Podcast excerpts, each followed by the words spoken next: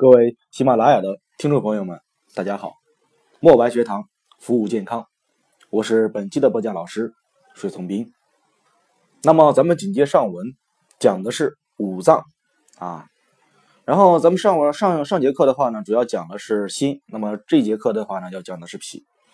那么在讲脾之前呢，咱首先要说一说啊，一些中医书里面对于脾的这样一个认知或者是认识啊，然后书籍里面的话呢，对于脾的这样一个定位啊。那脾是仓廪之官，啊，什么是仓廪呢？仓廪就是仓库的意思啊，可以储存粮食的这样一个地方。另外的话呢，脾胃是气血生化之源头啊，也就是说，我们人体所需要的这样一个气啊，还有血啊，都是由脾胃啊所化生的。另外的话呢，还有什么呀？脾为生痰之源啊，也就是说啊，我们孩子啊出现这种痰涎呐，或者说体内的这样一个湿啊啊，都是有我有我们的这样一个脾胃啊，它是这样一个痰湿的这样一个生化的源头。呃，那么咱们从这个医书里面呢，对于脾胃的这样一个认识，你就会发现，脾胃对于我们来说非常的重要，是我们的后天之本啊。也就是说什么呀？我们呃父母生下来我们以后啊，脾胃的这样一个功能的健全呢，能够影响到我们的生长发育，影响到我们的这样一个肢体啊，它的这样一个强壮。啊，这样的一个什么呀？这样一个关系。好，那么咱们还是从这个五脏的知识框架一步一步去讲。那么首先第一个的话呢，我们说脾它的大纲。脾的话呢，它在五行属土，开窍于口，在体和肉，其华在唇，与胃相表里。好，那么咱们一一对这个大纲呢进行解释。那么什么叫五行属土？所谓的五行属土的话呢，也就是说我们的脾和土的这样一个特点的话呢，是息息相关的啊。那么咱们要回顾咱们之前所讲的五行之土的这样一个特征。那么土有一个什么样的特点？首先它可以生化啊。那么咱们之前讲过，何为生啊？生的话就是生成营养物质，化的话呢，也就是说会将埋入土中的这样一个东西的话什么呀给化掉。我们的脾胃同样也是一样的。我们可以将什么呀？将吃入啊，或者说什么呀，进入到我们脾胃的这样一个食物给化掉，也就是说什么呀，让它不再是本来的面貌。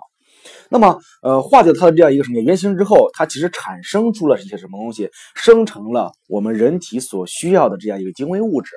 啊，另外的话呢，我们说土地的这样一个特征的话呢，除了生化，还有什么呀？还有受纳和藏纳，也就是说，我们脾的这样一个运化功能，它决定了我们饮食的这样一个量。那比如说小孩子脾胃功能好，我们成年人脾胃功能好，那么，嗯，他的这样一个饮食的量的话呢，就会比较好，他的食欲啊就会比较。好，另外什么呀？它的这样消化功能就比较好，不会出现什么呀？吃一些比较硬的呀，或者说一些不太合适的这样一个食物，就会出现什么呀？腹痛啊，这样一个等等不适的这样一种情况。那么我们土地的话呢，还有一个什么呀？叫做承载的这样一个特性。那么土地的话呢，是承载着什么呀？世间的万事万物，承载着生命。那么我们的脾胃同样也是如此的。如果说我们将我们的脾胃给切除掉了之后，那么这个人的存活的话呢，就什么呀啊就不行了，是吧？除非是什么呀？除非体外啊输液啊，给给这个什么呀？给这个什么静脉的这样一个滴注的这样一个方式，嗯，它能够什么呀？能够这个呃延长我们的寿命。但是如果是切除的话呢，我们的生命质量其实是一个什么呀？大大的这样一个减低啊。所以说什么呀？它在五行属土，是与土的特点是相合的。那么第二个的话呢，叫做开窍于口。那么开窍于口的话呢，也就是说什么呀？我们的口腔疾患的话呢，与什么呀？与脾相关。那么哪些口腔疾患呢？比如说口腔壁上的这样一个溃疡。那么我们之前说过，这个心心的话呢，开窍于舌。那么这个舌头上的溃疡的话呢，是与心相关的。那么口腔壁上的这样一个溃疡的话呢，是与脾相关。比如说心有热则舌体生疮，脾有热则口腔壁上生疮。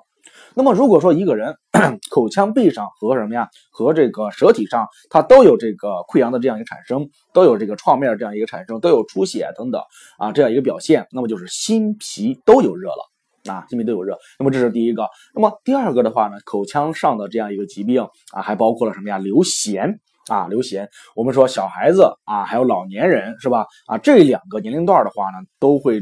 出现什么呀？流口水啊，不能啊自已的这样一个流口水。那么小儿的这样流涎的话呢，是与脾胃功能虚弱、运化水湿无力啊，这个时候造成的。所以说在这里的话呢，如果说见到小孩子有口腔的上的溃疡，要清脾热；如果说啊见到小孩子的话有这个嗯这个什么呀，比如说流口水的话呢，你要什么呀清脾湿啊，这是什么呀啊开窍于口。另外第三个的话呢，就是载体和肉啊，什么是载体和肉？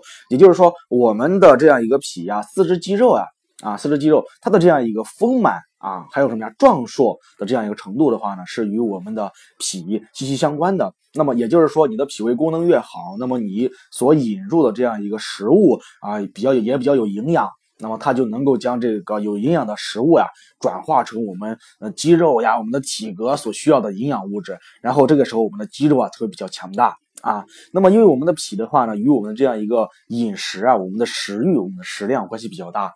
所以说，在古代的这个时候。啊，我们经常是什么呀？一个人的身体的好坏，就是看什么呀？他吃饭的这样一个什么呀？吃饭的这种情况，是吧？比如说啊，一个什么呀？一个人问问他吃饭，你吃饭情况怎么样呀？他说我吃饭不是特别好。那么吃饭不是特别好的这个时候，或者说他消化功能不是特别好的这个时候，他的身体的这样一个免疫力和抵抗力啊，现在就已经是在下降了。那么我记得在以前学一篇文章的这个时候，什么呀？在学这个叫什么呀？叫做廉颇老矣，尚能饭否？就是说什么呀，在古代一个国王是吧，有一个名将叫做廉颇啊，他他已经什么呀，已经六十多六十多岁了吧，应该六七十六七十岁了。然后的话呢，这个国王的话呢，因为什么呀，外面要打仗啊，缺人，然后什么呀，就想起了廉颇。但是的话呢，廉颇年龄太大了啊，年龄太大了，他不知道廉颇到底是不是还能够什么呀，像以前那么勇猛啊，肌肉还那么有力。然后的话呢，就是什么呀，派遣了一个侍从啊，去过去什么呀，问一问这个。啊，廉颇老将军他的这样一个日常的这样一个生活，那么这个侍从的话呢，就是见到廉颇之后是吧？然后什么呀，就和这个廉颇什么呀聊一聊吃饭呐这些东西啊。这个侍从的话什么呀，就想要给廉颇什么呀，哎要点小费是吧？啊，给点钱。但是廉颇的话呢，性格刚烈是吧？就没有给他啊。所以说这个侍从就耍坏。那么侍从回去之后啊，这皇帝就问他啊，这个廉老将军吃饭怎么样呀？啊，这个侍从就说了啊，廉颇老将军吃饭还行。是吧？一顿饭什么呀？吃一斤，喝一斤酒，吃一斤的饭，吃一斤的这样一个肉。哎，皇帝听了之后啊，这这是饭三斤呢啊！一顿饭吃三斤，说明他的这样一个什么呀？脾胃功能好啊，肌肉什么呀？健壮，还能够打仗。但是这个时候什么呀？因为廉颇没有塞给他钱，所以说他又使了一个坏，说什么呀？啊，虽然说廉颇什么呀，一顿饭能吃三斤，但是啊，在一顿饭期间啊，都上了什么呀？三四次厕所，就拉稀拉了三四次。皇帝就说什么呀？哎呀，这个时候。廉颇什么呀？已经老了啊，不堪重用了。那么这就是一个“廉颇老矣，尚能饭否”的这样一个典故。那么从这个典故当中的话呢，我们可以得知啊，就是说一个人的这样一个饭量呀，它是决定了他的四肢肌肉这样一个丰满和坚韧程度，他是否有力，他还是不是一个壮年的一个人呀？非常典型的一个判断标准。那么在《三国演义》里面的话呢，什么呀？在有一个情节，就是那个诸葛亮在五丈原的这个时候，然后那个司马懿啊。就派一个什么呀？呃，司马懿就收到了一个，就是说魏，就是说蜀国那边啊跑过来一个逃兵，然后这个司马懿就问这个逃兵啊，你说这个最近那个，呃，你们那边情况怎么样呀？这个小兵说，我是我是官职太小，我对这个机密情况呀我不太了解。那么这个司马懿的话呢，就问了一个很关键的问题，他说什么呀？那么你知不知道你们这个丞相他的这样一个吃饭的情况？啊，然后这个小兵就说了，啊，这个丞相的话什么呀？虽然说精力很充沛，但是有好几天已经吃不下饭了。然后司马懿的话呢，就通过这样的一个细节，得知什么呀？啊，诸葛亮什么呀？啊，这个受大限什么呀？大限将近，所以说什么呀？嗯，就是说对于这个。战情的这样一个把控啊，对于这个什么呀，这个这个战局的这样一个把控的话，心里就有数了。那么其实的话呢，从这两个小故事可以得知，脾胃的这样一个运化功能呀，对于我们的人来讲是特别特别的重要。所以说，这也是我们在问诊当中呀，经常会问到的一个问题啊。你的身体有这个长期的这样一个疾病，那么肯定医生就要会问问你，你的吃饭怎么样？如果说孩子或者说我们自身人体呀，啊，虽然说生病情况比较久，但是吃饭特别好，饮食二便都特别好的话呢？就说明我们整个的消化系统的话呢，是处在一个正常的这种啊这种运行下，所以说不用特别的担心。啊，不用特别担心。好，那么这是我们的这样一个载体和肉。所以说我在这个平时的在在一个义诊的这样一个过程当中呀，或者说在检查体格的这样一个过程当中，经常会什么呀？经常会抓捏一下孩子的这样一个四肢的这样一个肌肉，或者说我们成年人这样一个肌肉，它的这样一个丰厚或者是微软是否有力啊？那么从它的这样一个肌肉的丰厚程度的话呢，还有它的有力程度啊，也能够得知它的脾胃的运化功能是否是正常的一个啊比较直接的这样一个标准吧。啊，那么还有的话呢，它它是什么呀？它是什么呀？其华在唇啊，就是说我们脾经啊，我们的脾胃是否正常，咱们可以通过什么呀？通过唇、口唇。那么这个唇的话呢，我们第一个要看唇的颜色。那么正常人的这样一个唇的话呢，颜色的话都是这个淡红色，或者是像在红色这样一个阶段。那么如果说这个唇呢比较淡。啊，唇色没有血色，或者说这个唇啊比较青紫，其实都是说明我们的脾的这样一个运化功能的失司，以及这个脾不统血症的一个表现啊。那么其次的话呢，它与什么相表里啊？脾与胃是相表里的。我们都知道脾与胃的关系特别的密切，脾胃脾胃脾胃不分家。不管是我们的人呐，还是我们的孩子呀，他的这样一个饮食或者是二便的功能异常呀，对于中医来讲的话呢，他说什么脾胃功能失司啊，都是把它什么呀连在一块儿说的。但是其实啊，脾与胃啊是有区分有区别的。他们俩的话呢，什么呀，就是说虽然说我们经常把它合在一块儿说，但是其实它们的功能啊有各自不同的这样一个特点和特征，要什么呀？要细节的区分。啊，那么这就是我们刚才所说的这样一个脾的大纲啊。那么讲完了脾的大纲之后，那么咱们的话呢，要讲一讲这个脾的生理功能。那么这个脾的生理功能的话呢，也其实非常简单，它主要包含了两个。首先，第一个的话呢，就是什么呀？脾主运化。啊，脾主运化。那么首先的话呢，我们说什么呀？要想了解中医或者是学习中医啊，你一定要什么呀？会对这个词语啊进行一个拆和组词，要先把它拆开，然后再进行一个组词。比如说这个运化吧，运化的话什么呀？一个是运，一个是化啊。然后的话呢，你对于这个个别的字呀进行组词，比如说这个运啊，你组词儿你会怎么组词儿？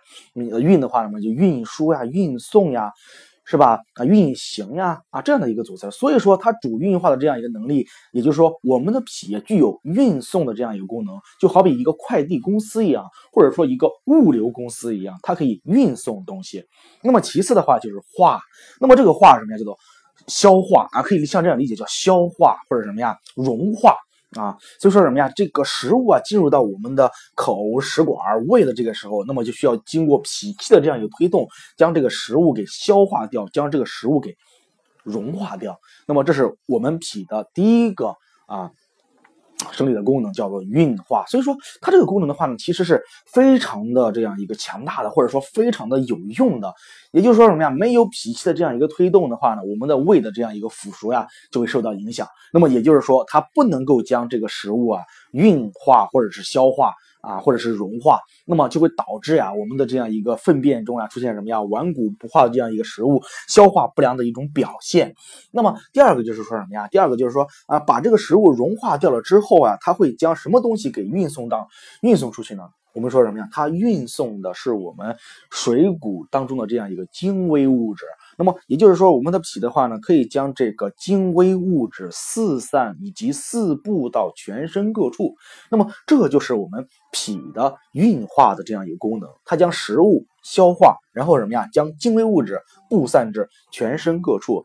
另外的话呢，就是我们的第二个生理功能。那么第二个生理功能的话呢，叫做什么呀？叫做脾主统血。那么这个统血的话呢，我们说对于这个统啊，你会造词儿，你造造词儿，你怎么回事？你会怎么造词儿，是吧？你会说什么呀？哎，统治啦，统摄啦，统领啦，是吧？所以说我们的脾主统血，也就是说我们的脾啊，对于血液它具有一个统治、统摄、统领的这样一个意思。就好比啊，我们的这样一个脾是一个将军。那么血的话呢，就相当于他手下的小兵。那么一个将军肯定啊，一个好的将军肯定是对他手下的这样一个士兵啊，他的统治力和统摄力什么呀啊是要比较强的啊，叫指哪打哪，往让你往东走，你不能向西，是吧？叫令行禁止啊，那么所以说我们的脾的话呢，它运行血液的这个时候，就是为了控制血液能够在脉管中正常的运行，而不至于溢出脉外。那么这是我们正常的脾主统血功能的这样一个体现。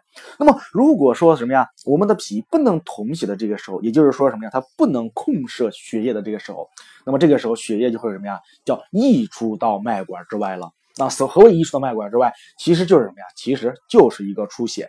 啊，所以说什么呀？我们人体当中的一些慢性的出血的话呢，很有可能是与脾部统血是相关联的啊。比如说什么呀？比如说我们的一些过敏性的紫癜啦等等之类的这样一些表现，那么都有可能是脾部统血症。那么我们在中药的这样一个调理上面啊，也主要是以什么呀？也主要是以这个针对于脾的功能这样一个提升为主。啊，这是它的两个主要的生理功能，第一个叫主运化，第二个叫什么呀？叫做主统血。你要知道这个运是什么意思，要知道化是什么意思，要知道统血是什么意思。啊，也就是说什么呀？当我们的不能脾不能运的这个时候，那么这个时候也就是说什么呀？这个时候快递公司倒闭了，物流公司倒闭了，那么。你所购的物的话呢，买不到你们家。那么这购的物的话，什么呀？就是精微物质。也就是说什么呀？这个精微物质到不了你的全身各处，那么会出现什么情况？你会焦躁，你会焦躁，你会焦虑，是吧？你的这样一个脏腑组织器官的话呢，会因为什么呀？营养的这样一个缺乏而什么呀？而出现这个肌肉的萎缩以及什么呀？无力感的这样一个产生。那么第二个就是化。那所谓的化的话，什么呀？就是说将食物消化掉、融化掉，是吧？啊，也就是说什么呀？它的化的功能，如果说啊不正常的这个时候，那么我们就不能够将食物充足的这样一个转化成我们身体所需要的这样一个营养物质，那么其实也会出现什么呀？也会出现各种营养不良或者是营养缺乏的一种表现。另外的话，就是说统血，当我们的脾同血功能减弱的这个时候，那么就会导致血啊在什么呀溢出到脉管之外啊，造成什么呀？可能出现什么呀慢性的出血。啊，这是我们脾的两个生理功能。那么讲完了生理功能之后的话呢，咱们来继续要讲一讲脾的生理特性。那么脾的生理特性的话呢，首先第一个叫做什么呀？叫做主生清啊，叫做主生清。那么第二个的话呢，叫什么呀？叫做喜燥恶湿啊。那么什么叫做主主生清呀？那么也就是说什么呀？我们这个要把生清这两个字给拆开了，一个叫生，一个叫清。对吧？那么这个升的话，什么呀？就是上升啊，升起来。也就说什么呀？它的方向是向上的。那么它向上升什么东西呢？升的是清。那么这个什么叫清啊？清与浊是相对的，清与浊是相对的。比如说清是干净的，浊是脏的。那么它所生的这样一个清啊，其实就是我们啊身体当中的这样一个精微物质、营养物质都被称之为。清，那么比如说什么呀，尿液呀，或者是这个粪便的话呢，都被称之为浊。那么也就是说，我们主生清的这样一个功能，就是将我们身体当中的这样一个营养物质，是吧，上送到一个地方啊，上送到一个地方。那么上送到什么地方去呢？主要上送到心与肺啊，所以这是我们脾的这样一个生的功能，将我们的精微物质，然后什么呀，上送到心。与肺，那么为什么他要把这个精微物质上送到心与肺？咱们什么呀？以后会讲到啊，以后会讲到，这是它的升清。那么。第二个这样一个升的话呢，人家就是向上的意思。比如说我们的这样一个脾的话呢，就有一个向上抬的这样一个什么呀？这样一个属性，向上升举的这样一个属性。那么它向上升举的话呢是什么呀？它的这样一个升，第二个意思是为了保证呀我们脏腑功能位置的这样一个恒定。我们都知道我们的这样一个肝、心呀、脾呀、肺呀、肾呀、胃呀、大肠呀，它们的这样一个脏腑的位置呀，是保证在我们身体的这样一个嗯腹腔里面或者胸腔里面的位置啊，保持一个相。相对的不变，对吧？相对的恒定不变啊。虽然说，如果说吃完饭之后，我的胃可能会什么呀，有个轻微的这样一个下下的往下的这样一个走的这种感觉，但是啊，它并不会我们的胃啊一吃饭就掉到什么呀盆腔里面了，这是不可，这是不可能的。那么，为什么我们的这样一个五脏六腑，它的这样一个位置啊，会保持一个相对的恒定不变？就是因为我们的脾呀，具有一个什么呀，上举和上抬的这样一个动作。所以说，当脾虚的这个时候，当这个中气不足的这个时候，那么就会导致啊我们的这样一个脏器的这样一个下垂或者是脱垂。那么比如说我们人体当中啊出现了什么呀？出现了脱肛，出现了疝气啊，出现了这样一个什么呀？脏器脱垂、胃下垂呀，或者是子宫下垂的这些症状表现的话呢，都是因为什么呀？都是因为脾的升的功能什么呀异常了，它不升什么呀反降了。那么这个时候就会出现什么呀？脏器的下垂。那么如果说这个时候脏器下垂了啊，哥你应该怎么办呢？你也要往上去举是吧？往上去抬升，就说什么呀？你要补脾气，你要升脾阳啊，这样的一个方式去调理就对了啊。这是第一个，就是它生理特性的第一个，叫做主升清，两个意思。第一个向上升举精微物质，第二个保持脏腑位置的恒定不变。那么它的生理特性的第二个的话叫做喜燥恶湿。啊，喜燥勿湿。那么咱们说过是吧？咱们说过这个，呃，我们说我们的这样一个脏器的话呢，就相当于一个房间。比如说心，心的话呢，它的生理特性叫做主通明，也就是说，它对于它的这个房间的要求是什么样子的，是吧？我们的肝的话呢，就是什么呀？叫做主疏泄，是吧？或者什么呀？叫做喜调达无抑郁，对吧？是这样的一个环境。那么我们的脾的话呢，对它的这样一个房间的要求是什么呀？叫做喜燥无湿。也就是说什么呀？也就是说房间呀，你要给我保证什么呀？比较干燥的这样一个环境，我不喜欢特别湿润的环境。如果说一旦湿润的这样一个环境的话呢，我的脾的功能其实已经是啊在减弱了，或者是在消退了。那么这个特性该怎么理解？就好比什么呀？我们可以理解脾这个喜燥恶湿的这样一个特性，就相当于一个人呐，他是有洁癖的。啊，是有洁癖的，所以说这个洁癖的人的话呢，他对于他的居所的要求是什么呀？是要干净整洁，不能什么呀？不能出现垃圾垃圾，不能什么呀？特别的混乱啊。那么如果说一个洁癖的人的这样一个家里啊，你看不到什么呀？干净和整洁了，看到的是什么呀？看到的是满地的狼藉，是吧？一地的这样一个卫生纸，那么你会认为这个洁癖的人怎么了？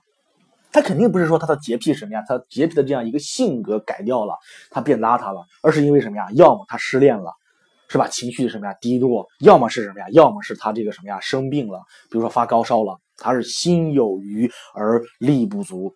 对吧？那么如果说你作为一个洁癖的这样一个我这个这个这个这个人的朋友，看到他这样的一种情况，那你该怎么办？比如说他是发热了，是吧？生病了，那没有力量去这个整理他的这样一个什么呀？这样一个家庭，这样一个家里，导致呃，就是说出现了这样一个比较脏乱差的这样一个环境。那么这个脏乱差的环境的话呢，给洁癖的病人的心理也是一种什么呀？很不爽的一种感觉，是吧？啊，这么脏乱差，是吧？我的病情也会加重。所以说什么呀？你作为他的一个好朋友，你该怎么做？首先你要什么呀？你要把他给治愈了。所以说什么呀？你比如说他是发烧了，你要去给他买退烧药，这一个。第二个的话呢，什么呀？你不仅要给他买退烧药，让他把他病治好，你是不是也要帮他把家里什么呀，稍微的收拾一下呀，是吧？也就说，也就说什么呀？把这个脏乱差的环境什么呀，改变一下。对吧？那么同理的是吧？把这个洁癖的病人的这样一个特点呢，引入到我们脾的这样一个什么呀生理特性里面，其实也是一样的。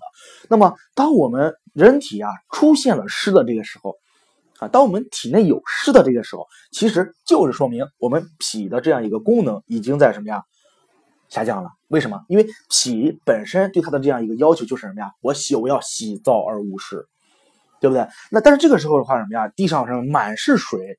是吧？满是水，这就说明什么呀？你的运化水湿的能力什么呀？减弱或者丧失了。那么这个时候你该怎么办？首先什么呀？你要健脾，你要补脾，对吧？啊，其次你要干什么呀？你要利湿，你要祛湿。所以说我们人体的话呢，出现湿啊，不要不要怕，不要担心，不要怕。虽然说这个湿呀比较黏腻，比较难以去除，但是我们什么呀？一定要两双管齐下。第一个什么呀？第一个。提升脾的这样一个运化的这样一个功能，再次怎么样？我们要利湿，我们要祛湿啊！只有这样的话呢，我们的这样一个体内湿邪啊，才会比较容易把它给清除出去啊。那么，这是我们脾的这样一个喜燥恶湿的这样一个生理功能啊。那么，呃，另外就是第四点啊，另外就是第四点，就是说我们讲完了这个脾的这样一个生理特性之后，咱们其实还有一个什么呀？就是说脾的功能失常之后的一个临床表现是什么？那么。脾的功能失常的临床表现啊，与它的这样一个生理功能，与它的这样一个大纲，与它的这样一个生理特性啊，其实关系是比较密切的。比如说，我们脾的功能失司了，那么表现为什么？首先，第一个啊，第一个就是什么呀？我们会出现什么呀？出现口腔类的这样一个疾病，比如说流口水啦，比如说口腔溃疡啦，是吧？这是一个。第二个的话就说什么呀？啊，载体和肉的这样一个什么呀？这样一个异常，比如说什么呀？四肢肌肉的这样一个消瘦、无力，对吧？另外第三个的话就是说什么呀？就是我们在受纳的这个时候，比如说什么呀？我们吃饭的这样一个饭量的这样一个减少啊，还有是我们的什么呀？奇花在唇，我们的唇，对吧？唇的颜色，唇出现裂纹。对吧？这个方面的异常的话呢，都是什么呀？都与脾相关。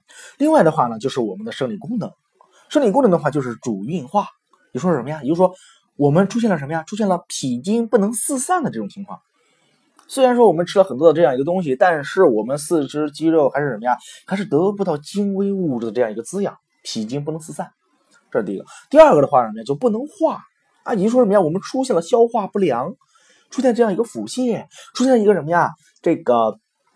粪便中有什么呀？有一些这个未消化的这样一个食物残渣，是吧？这个的话呢，也是与脾的运化功能相关的，是吧？这也是与脾相关啊。那么就是第三个就是主统血，也就是说我们身体的各种慢性的这样一个出血啊，不包括急性，就是我们身体的这样一个各种慢性的这样一个出血与什么相关？与脾相关啊，是因为它主统血的功能减弱了，对吧？那么从它的生理特性上去讲的话呢，首先第一个什么呀？的生的功能什么呀？减弱了。比如说出现了各种脏腑的脱垂，是吧？下垂与什么相关？与脾相关啊。另外的话什么呀？就是我们的肾清，我们的精微物质什么呀？不能上，不能将精微物质上送至心肺，再由心肺什么呀？布散至全身。也是，也就是说出现了营养不良的表现啊，面色萎黄啦，面色苍白啦，四肢肌肉萎软啦，无力啦，免疫力降低了啊，这都是与脾相关。另外的话什么呀？就是我们体内什么呀？出现了湿邪。湿邪比较多，比如说什么呀？比如说这个痰量比较大，是吧？口水比较多，还有什么呀？还有这种打呼噜，还有就是四肢的困重，以及什么呀？头重如裹，轻阳不振，感觉什么呀？头蒙蒙沉沉的，头老是什么呀？喜欢往下低啊。另外吃完饭之后什么呀？就会感觉什么呀？感觉这个想要睡觉。还有就是在阴雨天气的这个时候啊，你的这样一个感觉就是什么呀？就是四肢困重的这样一个程度的话呢，啊，比较的这样一个高啊。那么这就是我们脾的。功能在失常之后的一个临床表现，所以说咱们可以什么呀？通过它的临床表现，可以什么呀？可以去对照一下自己的身体啊，不一定就是说你身体出现这样一个症状，肯定是因为脾的功能失常啊。那么在这里的话，要告诫大家，是吧？大家在听到这个时候，感觉什么呀？哎，为什么新的这样一个症状我也有，脾的症状我也有，是吧？肝的症状我也有，甚至肺的症状我也有，肾的症状我也有，是不是我的五脏六腑啊都出现问题了？那不是这样的。啊，肯定不是这样的，嗯，一定要什么呀？一定要什么呀？就是说这个症状必须得多样啊，必须得多才行。也就是说什么呀？这个症状你必须要满足三个或者是三个以上的啊，符合这个脏腑功能失调的这样一个表现。那么这个脏的功能肯定是什么呀？肯定是减弱或者衰退了。如果只有一个症状，那么不足以说明啊这个功能的这样一个脏腑功能的这样一个失常。所以说大家什么呀？一定要记住一句话，不要以。不要以单一的症状作为咱们判断疾病的唯一标准。好多人说，一看，哎呀，我的舌头上出现溃疡了，那么肯定是什么呀？病危在心，也不一定。你大部分的话是在心，可能有的时候什么呀，还在其他的这样一个地方啊。所以说什么呀？所以说一定要什么呀？记住这样的一个原则。好，那么今天的话呢，就是咱们所讲的脾它的大纲、生理功能以及它的生理特性啊，然后还有它的这样一个。呃，功能失常之后的临床表现啊，那么希望的话呢，我这个五脏之脾啊，这样一个讲解完了之后，大家对于脾的认识啊，会有一个提升啊，一个提升。好，那么咱们本期课的话呢，到此结束啊。如果说你有什么疑问的话呢，可以添加啊我们的微信啊，然后什么呀啊，就是输入墨白学堂小写全拼加上数字三六九。那么也可以在我们什么呀这个音频下面去留言啊，比如说我的讲课的语速呀是否太快啊，或者说我讲课的这样一个声音呐或者音量了，你觉得有需要什么要改善的，都可以在下面留言，我们会及时的去纠正和提升。好，解放双眼，聆听健康，墨白学堂伴您健康每一天。